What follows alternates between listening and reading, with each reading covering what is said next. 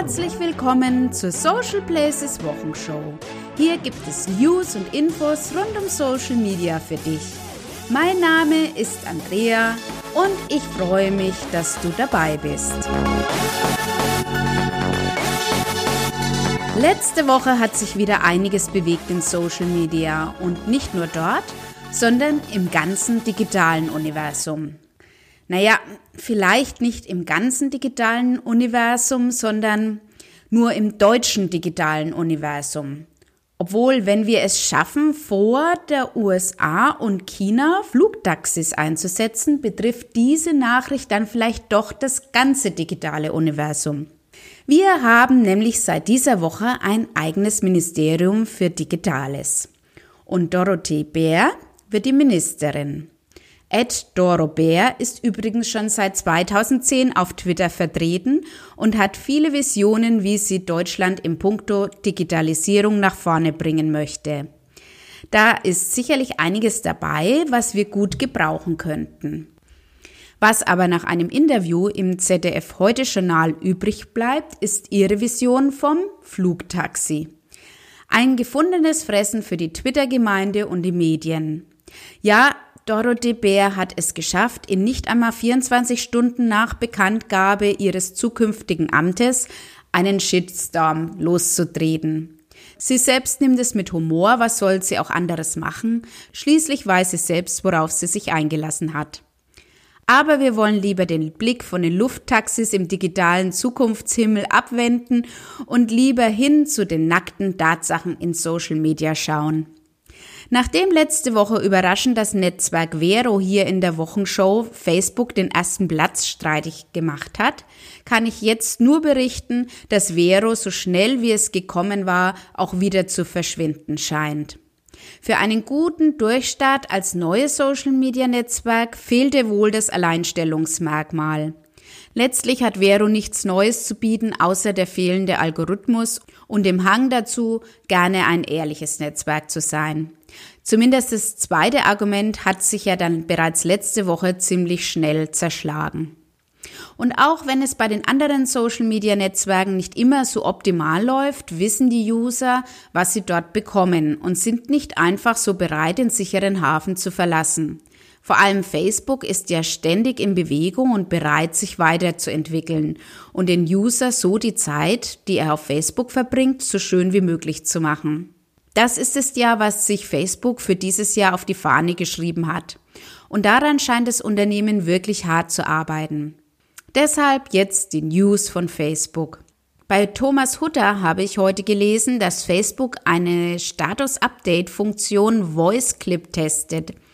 Diese Funktion soll es dem User ermöglichen, kurze Audioclips aufzunehmen und als Status-Update zu posten. Bisher steht diese Funktion allerdings nur einer kleinen Anzahl von Nutzern in Indien zur Verfügung. Mehr Infos zum Voice Clip gibt es bei Thomas Hutter. Den Link sowie die Links zu allen weiteren hier erwähnten Beiträgen findest du in den Show Notes. Außerdem wird es in naher Zukunft wohl auch in Deutschland möglich sein, Jobangebote in Facebook einzustellen und zu bewerben beziehungsweise vielleicht auch selbst einen neuen Job zu finden. Diese Funktion wurde im Februar 2018 veröffentlicht.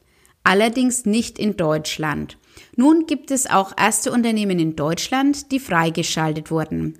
Somit wird für viele Unternehmen die Nutzung von Facebook noch einmal interessanter. Ich sehe hier sehr gute Möglichkeiten in der Mitarbeitersuche, gerade auch für kleine und mittelständische Unternehmen. Wie das dann alles genau aussieht, kannst du in einem ausführlichen Blogbeitrag von All Facebook sehen. Zwischen Publishern und Facebook herrscht ja seit den aktuellen Newsfeed-Änderungen eine ziemlich angespannte Stimmung. Nun testet Facebook ein Label, mit dem Medien Breaking News kennzeichnen können. Laut Facebook erzielen Publisher mit Beiträgen mit diesem Label ein höheres Engagement als mit den normalen Posts. Damit geht das Unternehmen wieder einen Schritt auf die Publisher zu. Mehr zu diesem Thema gibt es bei onlinemarketing.de. Und für Werbetreibende auf Facebook gibt es vielleicht bald auch eine neue Platzierungsmöglichkeit für ihre Anzeigen. Facebook testet aktuell eine Platzierung bei Facebook Marketplace. Marketplace ist eine Art Kleinanzeigenportal, in dem Privatpersonen alles verkaufen können, was sie nicht mehr gebrauchen können. Ähnlich wie bei eBay Kleinanzeigen. Wie das im Detail aussieht, kannst du bei All Facebook sehen. Nicht so schöne Neuigkeiten gibt es diese Woche leider von Snapchat. So wie es aussieht, steht den Mitarbeitern von Snap eine Kündigungswelle bevor. Die Angaben im Netz über die Anzahl der Entlassungen schwankt zwar etwas, aber es scheint so, dass davon über 100 Entwickler betroffen sein werden. Grund für die Entlassungen sind wohl nicht erreichte interne Ziele. Durch Entlassung von immerhin 10 Prozent der Belegschaft versucht Snapchat nun die Kosten zu drücken, um so profitabler zu werden. Trotzdem habe ich auch noch eine gute Nachricht von Snapchat. Dort wird es wohl auch bald möglich sein, Freunde zu decken. Gefunden habe ich die Informationen zu Snapchat bei Martin Giesler vom Social Media Watch Blog. Und mehr Infos zum Decken von Freunden gibt es bei TechCrunch.